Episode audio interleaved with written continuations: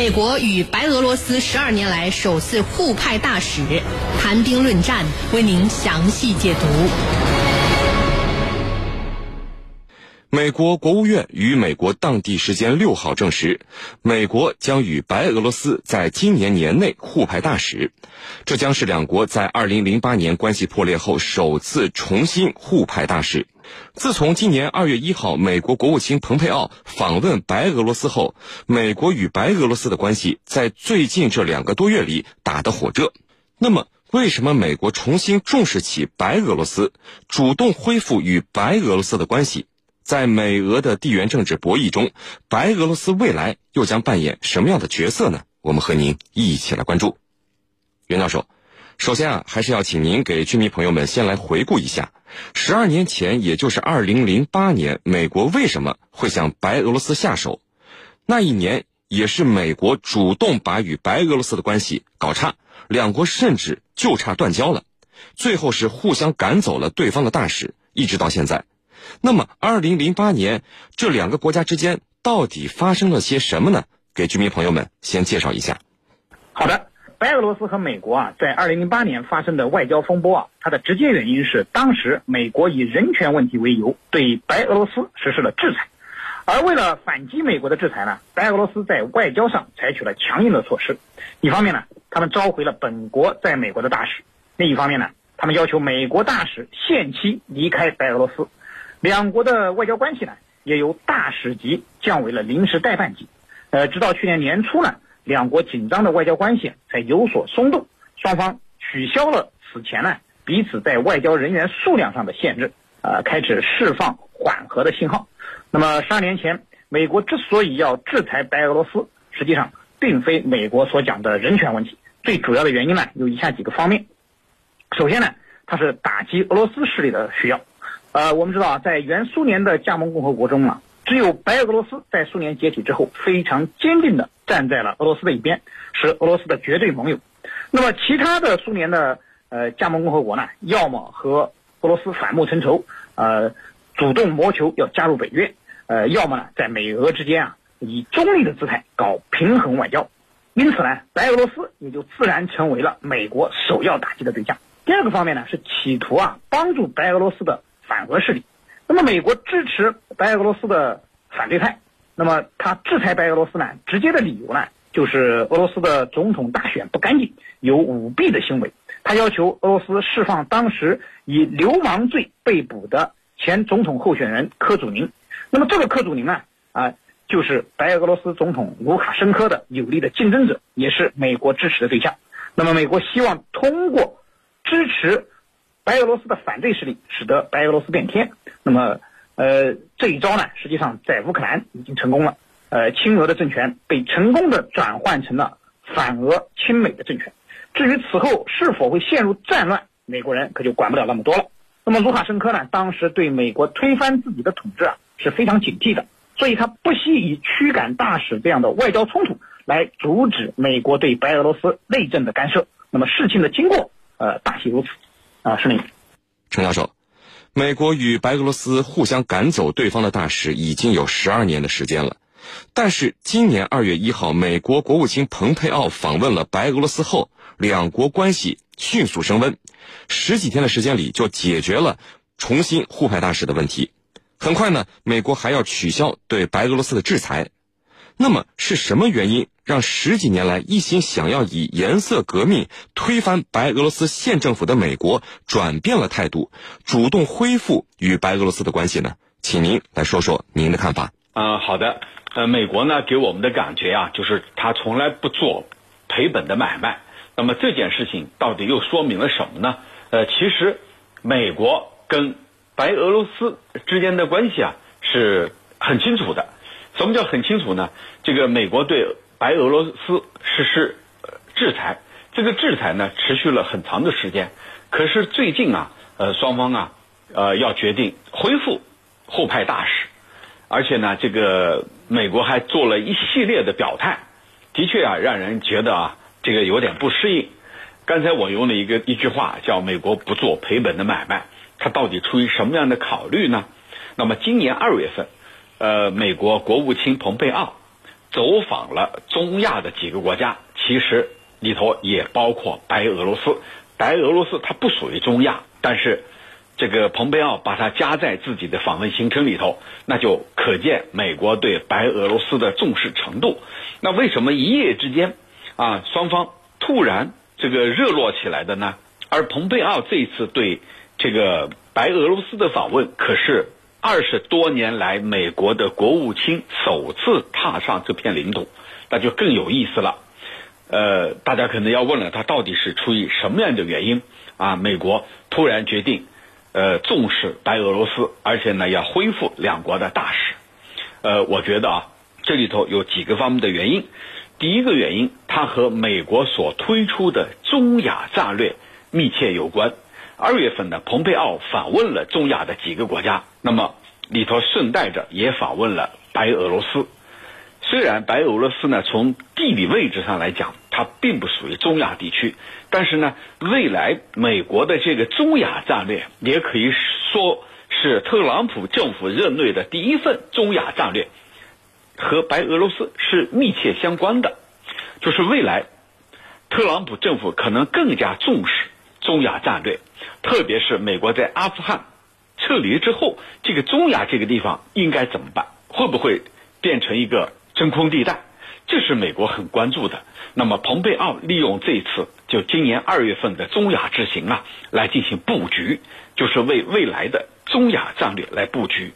其中，白俄罗斯也被美国寄予厚望，就是未来在这块地方，他不希望在美国人撤走之后，变成中国和俄罗斯的一个地缘地带，而希望呢由其他各国共同来占领这块。这个真空地带，而不是让中俄来控制这个地盘，这是美国出于修昔底德理论的这个考虑而提出的一个设想。那么第二个原因呢，就是美国人看准了时机，什么时机？就是俄罗斯和白俄罗斯之间，他们因为油气供应存在着争议，其实存在着矛盾啊、争议啊，这不奇怪，双方可以坐下来谈嘛。总能够解决的，但是美国就在这个时刻，他求准了时机。那么，蓬佩奥不失时机的访问了白俄罗斯，而且呢，他访问的时候还主动提出来说，美国愿意并且能够向白俄罗斯提供百分之百的石油和天然气。那么，过去我们讲俄罗斯跟白俄罗斯的关系很好，主要是因为白俄罗斯可以从俄罗斯那里。获取石油和天然气，而且价格很低廉。但是这一次双方有矛盾了，那美国立马就见缝插针啊，认为时机到了，可以利用双方的矛盾。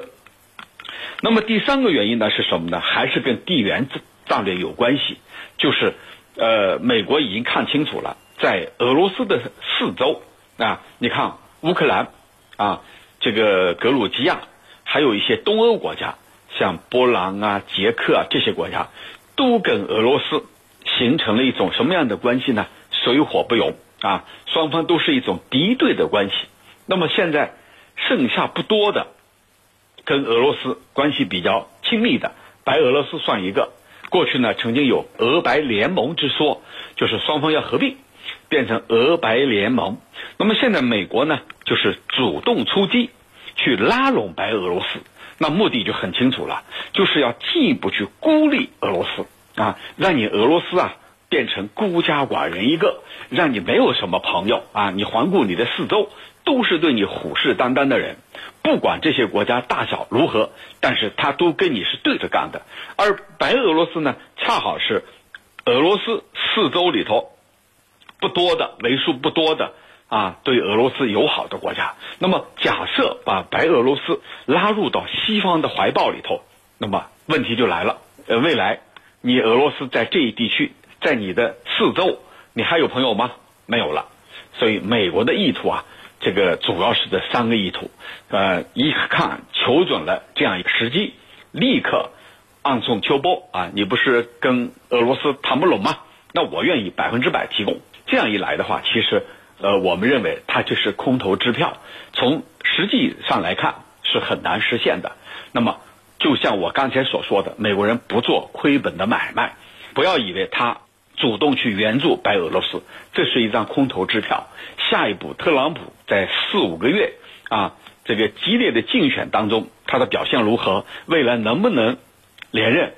今年十一月见分晓。如果他都不能连任，那么他所做的承诺只能代表蓬佩奥个人、特朗普个人的，根本不能代表美国政府的。因此，从这一点来说呀，忽悠的成分更大啊！为了自己一时的所需而去忽悠一个国家啊！主持人，袁教授，刚才呢，程教授是从美国方面的角度给我们分析了美国这次主动作为的可能原因。那么，我们再来说说白俄罗斯方面。与美国交恶了这么久，白俄罗斯为什么在美国主动递出橄榄枝，几乎一瞬间就原谅了美国呢？之前美国对他的颠覆行为和抹黑，通通都抛在了脑后。那么，白俄罗斯这次的表现背后，您又有着怎样的解读呢？呃，好的。俗话说啊，三十年河东，三十年河西。白俄罗斯十二年前和美国决裂，现在呢，呃，又能原谅美国，接下美国伸出的橄榄枝啊，那么双方恢复了大使级的外交关系。从根本上讲，也是因为当前，呃，白俄罗斯所处的国内外环境，呃，发生了变化，呃，这一决策呢，呃，实际上是符合白俄罗斯的国家利益。那么具体而言，表现在三个方面。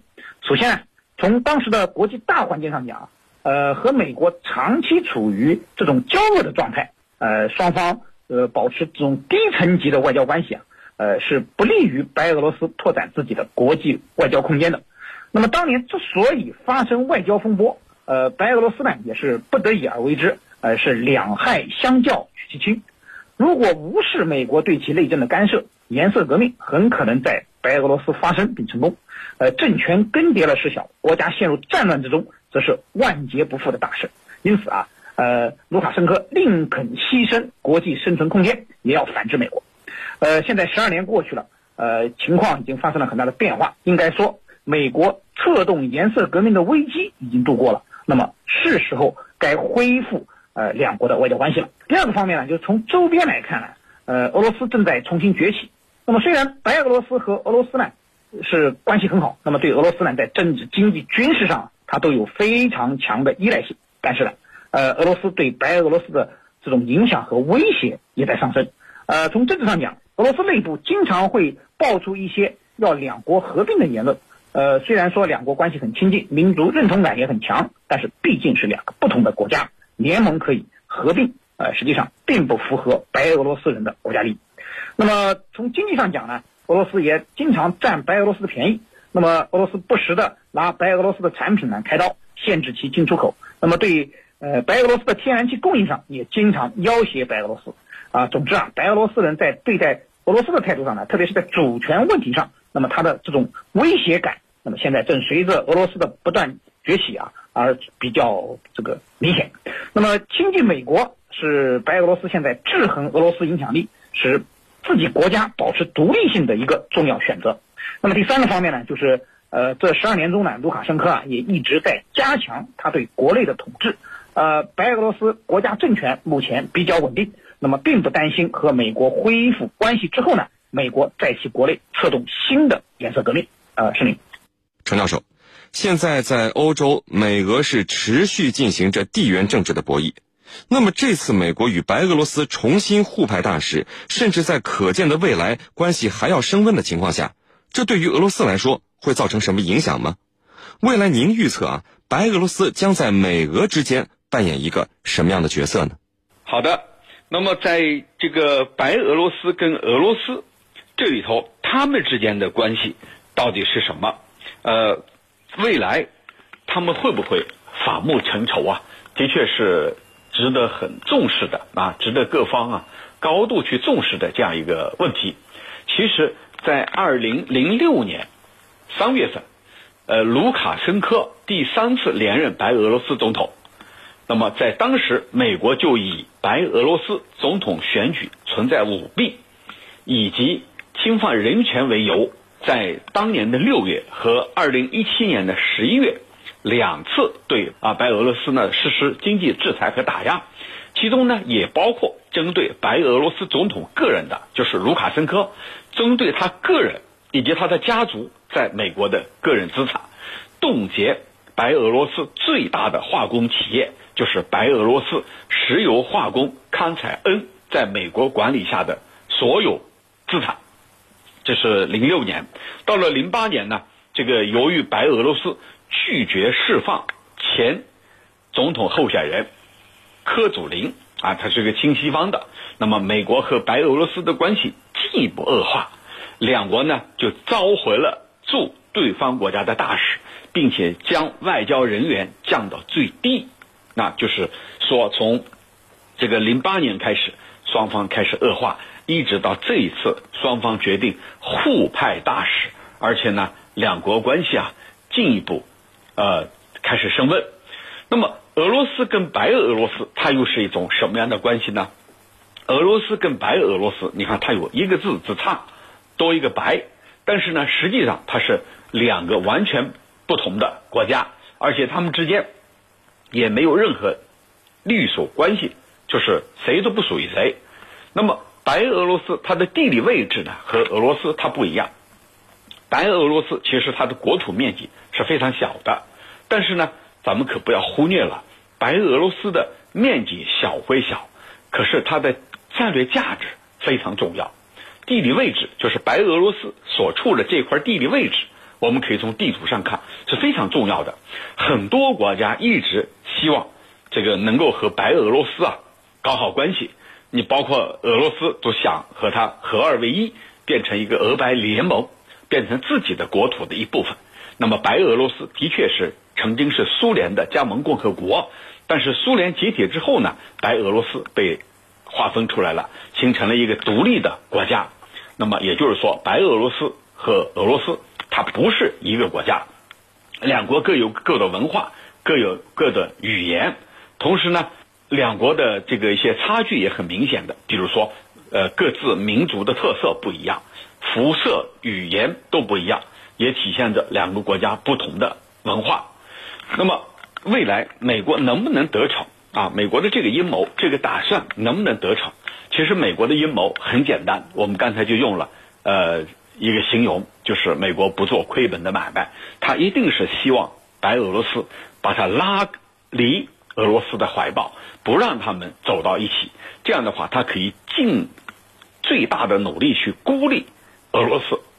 那我觉得呢，这个做法是不太容易得逞。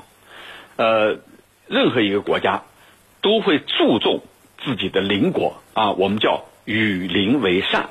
如果你走的是一条与邻为壑，就像乌克兰那样，那最终没好果子吃的肯定是这个邻国，因为这些邻国它本身就很弱小，无论是经济、还有面积、还有这个其他方面军力，它都比较弱小。那么你靠着一个大的邻国，你只有跟他搞好关系。你如果说去跟他敌对，那最终吃亏的、吃苦头的肯定是你这些弱小的国家。那菲律宾就是一个最好的例子。过去呢，他跟我们对着干，后来呢，杜特尔特上台以后调整了外交战略，啊，觉得中国是一个很大的邻国，是一个世界经济的引擎，那么必须跟中国搞好关系，对菲律宾来说才能够。带动它经济的腾飞。那么这些年来，你看看菲菲律宾的经济增长是非常快的。那主要就是达成了我们的顺风车啊。呃，有一句话就是最近在疫情当中用的很普很普遍啊，叫“山川异域，风月同天”。就是我们呢虽然离得这个很远，但是我们在同一片蓝天之下，我们只有这个同舟共济，才能一起去合作共赢，克服困难。如果说我们这个相互啊，相互之间反目成仇，拿起武器相互抗争的话，那么其结果是两败俱伤，这个是普天下皆知的道理。主持人，好的，非常感谢我们的两位军事评论员为我们带来的精彩解读，谢谢两位。